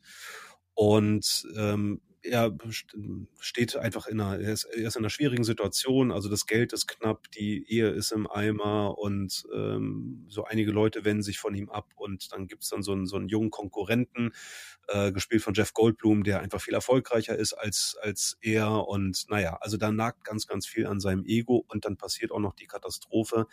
Sein bester Freund Esteban wird bei einer, ja, bei einer Tiefseemission, Dokumentation von einem Hai getötet, von einem riesengroßen, unbekannten, gefleckten Hai, den er fortan nur den, den Jaguar-Hai nennt. Und also er schwört unendliche Rache und ähm, setzt sich zum Ziel, nochmal eine große, eine große Expedition zu wagen und diesen Hai zur Strecke zu bringen. So. Und dann passieren noch lauter weitere skurrile Dinge, unter anderem, äh, dass ein, ähm, ja, ein, ein, ein Unbekannter ähm, namens Ned auf ihn zukommt, gespielt von Owen Wilson und ihm eröffnet, ja, er ist ein unehelicher Sohn von ihm. Und ähm, ja, er lädt ihn dann eben ein, in, in, in sein Team zu kommen. Und an der Stelle lese ich mal ganz kurz eine Passage vor, die ich sehr schön finde und die ganz viel eben auch über den Film aussagt. Sisu lädt Ned ein, in sein Team zu kommen, ein rot bemütztes Häuflein, jeder hat eine andere Mütze, exzentrischer Gestalten aller Nationalitäten und Hautfarben, inklusive eines barbusigen Scriptgirls und einer Horde unbezahlter Praktikanten, eine Art, Familienersatz, eine Art Familienersatz für Sisu, der selbst keine richtige Familie hat. Also ähm, da steckt schon, in diesem Absatz steckt schon ganz viel drin, was, was äh, man eben über diesen Film sagen könnte. Es klingt skurril und ja, das ist er auch, aber lohnt sich trotzdem. Hat eine Story, hat, hat irrsinnig witzige Momente. Willem Dafoe spielt einen Deutschen, äh, wie heißt er nochmal? Klaus Daimler, großartig. Und natürlich hat er im Original einen harten deutschen Akzent. Im Deutschen, in der deutschen Synchro ist es noch besser, da schwäbelt er nämlich. Und ähm, ja, da liegt man manchmal schon irgendwie unterm Tisch oder neben dem Sofa. Und dann gibt es auch noch weitere Skurrilitäten, nämlich dass beispielsweise der brasilianische äh, Musiker Seu Jorge, ähm, vielleicht kennt ihr ihn, eine Nebenrolle hat. Ich glaube, er, er äh, ist kein Mann der großen Worte in diesem Film, aber er steuert größere Teile des Soundtracks bei. Und zwar besteht der Soundtrack größtenteils äh, aus David Bowie-Songs, die Seu Jorge auf Portugiesisch auf seiner Akustikgitarre performt. Also auch da nimmt die Skurrilität ihren Lauf. Ähm, toller Film, absolut sehenswert und aus meiner Sicht total unterschätzt. Darf ich was gestehen? Bitte. Ich kann mit Wes Anderson nichts anfangen. Okay. Tut mir leid, dass ich so auf die Stimmung komme. Ich, ich kenne ganz viele Leute, die den super finden. Ja. Und äh, das ist, ich, die Filme holen mich null ab. Das ja. ist, ähm, das ist super schön anzuschauen. Mhm. Ähm, also die von, von der Bildkomposition ist wirklich toll und Ausstattung, auch so Setdesign und so, das ist ja auch alles nachgebaut, dieses Schiff. Ähm, ja. Aber die, die, die Stories und die, das ist mir alles zu sehr auf, auf so exzentrisch angelegt. Insofern mhm. habe ich da echt meine Probleme mit, muss ich sagen. Ja. Aber du nimmst nicht genug das, Drogen, ist glaube ich das Problem. Wer nimmt denn hier Drogen, Björn? Keiner von uns. Natürlich ich weiß nicht, was diese Anspielung soll. Ja, ähm, ja also ich, ich kann, ich kann, ich kann vollkommen verstehen, Micha, dass es, dass gerade so eine Nominierung streitbar ist, weil das, das ist nicht jedermanns Sache. Ich weiß auch noch sehr genau, in welcher, in welcher Situation, in welcher Lebensphase ich diesen Film gesehen habe. Und der hat mich schon damals, als ich ihn das erste Mal, das war dann schon DVD und nicht mehr VHS, äh, gesehen habe. Und der hat mich total abgeholt. Also er hat, er hat mich wirklich extrem gut unterhalten. Und ich habe den Film ziemlich abgefeiert an dem Abend. Das, das weiß ich noch. Und das, ne, manchmal, manchmal sind es eben die Lebensumstände, manchmal ist es die Situation, ähm, in, in der man so einen, so einen Film äh, sieht. Ähm, ich muss auch gestehen, ich habe Royal Tenenbaums äh, gar nicht gesehen. Da, der ist aber deutlich erfolgreicher ja, gewesen, meine Film. ich. Ganz, ganz als die Tiefseetaucher. Aber wie ich eben schon sagte, Grand Budapest Hotel fand ich auch super. Also Weltklasse. Prädikat Weltklasse. Okay. Wenn Spoilerbjörn sagt, Prädikat Weltklasse. Also ich kann total verstehen, wenn Leute sagen, sagen, das ist nicht mein Ding, weil es ist sehr, sehr speziell. Vor allem die Royal Tenenbaums. Ja, im also Kino wirklich geweint. Ja. Also so.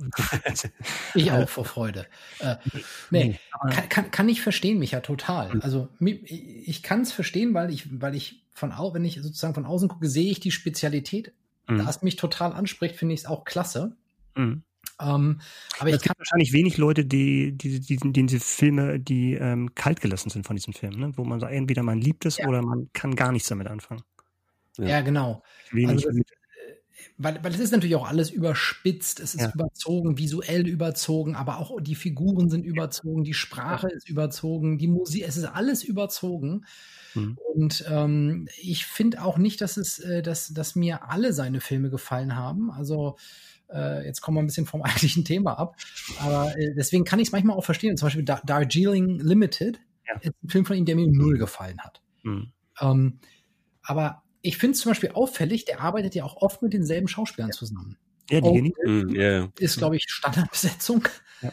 Und den finde ich per se schon mal lustig, wenn ich ihn einfach nur angucke, ohne dass er irgendwas sagt. Den Owen Wilson, oder? Ja, ja. Dann müssen wir mal Starsky und Hutch zusammen ja, gucken. Ja, unbedingt, klar. Wenn wir da zusammen.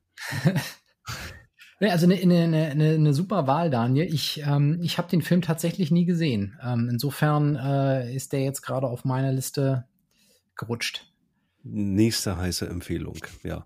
Aber äh, Micha, ich, ich weiß es durchaus zu schätzen, dass du, dass du da auch ähm, sehr deutlich artikuliert hast, dass das überhaupt nicht dein Ding ist und genau davon lebt ja dann letzten Endes auch ähm, ja dieser dieser Austausch und ja, das macht ja dann solche ähm, bisweilen kontroversen Top-3-Listen oder Top-5-Listen ähm, auch so interessant. Hm? Zeitlich sind wir ja heute ähm ambitioniert. Mhm. Ja, da könnten wir ja eigentlich äh, das Ganze jetzt mal entspannt abrunden. Es sei denn, ihr, ihr habt jetzt noch weitere Dinge, die ihr loswerden wollt, was euch jetzt im Nachgang noch eingefallen ist. Nee. Ansonsten könnten wir tatsächlich schon mal das Thema der nächsten Sendung ankündigen. Oha. Oha. Und, und wir haben uns nämlich überlegt, nachdem wir jetzt viel über Filme gesprochen haben, wir haben über TV-Serien gesprochen, wir haben über Musik gesprochen, aber was fehlt natürlich, Irgendwas. ja, ja, was, was fehlt denn, wenn wir über Popkultur sprechen? Ähm, es fehlen Spiele und oh, nicht, das, kommen die Gedichte. Die Gedichte, die kommen dann bei der übernächsten Folge. Ich bin schon gespannt, Björn. Top 3 Sonette. Aber bevor wir das machen, sprechen wir in der nächsten Folge über Games der 90er. Und auch für diejenigen, die jetzt womöglich wenig mit Video- und Computerspielen anfangen können. Ich ahne bereits, es wird kontrovers, es wird lustig, es wird abwechslungsreich und es wird vor allem hart. Es, ist, es wird es, richtig. Es, es, wird mit hart. Abstand die härteste Kategorie, die wir bisher hatten. Und ich, eigentlich ist es unmöglich. Es ist eigentlich, es eigentlich ist unmöglich. machen, aber eigentlich ist es unmöglich. Und wir machen das Unmögliche möglich. Und, und wir können, wir können ja jetzt schon mal vorweg schicken, ähm, äh, schon, schon mal ansatzweise spoilern, ohne, ohne wirklich zu spoilern. Wir, wir alle drei haben doch einen sehr unterschiedlichen Blickwinkel auf diese Themen. Also ähm, wer ist eigentlich wie lange äh, an, mit, mit diesem Thema verhaftet? Mhm. Ähm, äh, Computer oder, oder Konsole und so weiter und so fort. Und das kann man, glaube ich, schon mal vorwegnehmen, dass wir beide da ein ganz, äh, äh, dass, dass wir drei da einen ganz unterschiedlichen Erfahrungshorizont haben. Ja, das, das kann man finde ich, das finde ich jetzt schon spannend und mir graut doch schon jetzt davor. Ja, vielleicht noch die Standardsachen, dass wir die unbedingt uns freuen über, wenn ihr uns abonniert, wenn ihr uns eine Mail schickt. In der Reihenfolge. Kommentare wären gut, ne? weil das hilft den anderen Leuten, den Podcast zu finden. Und ähm, genau. wenn ihr immer rechtzeitig ähm, benachrichtigt werden wollt, dann abonniert uns doch einfach. Dann seid ihr immer auf dem neuesten Stand. Und, und, und wie, genau. auch gerne Themenideen, Themenvorschläge, Kritik. Ähm, das, äh, da haben wir schon, schon mal ein paar Sachen bekommen und ähm, das hilft uns natürlich auch weiter, darüber nachzudenken, was können wir verändern. Ähm, ja. Interessiert eigentlich viele Leute. Ja, und was so ein Leserbrief Filme, die wir heute vergessen haben. Hm. Genau, zum Beispiel. Hm. Und wer weiß, wir, wir losen unter allen Einsendungen aus und dann schafft ihr es vielleicht in die nächste Folge. Das, äh, das wäre doch mal was. Dann haben wir es jetzt wirklich, oder? Ja, jetzt haben wir es wirklich. Super. Danke. Tschüss.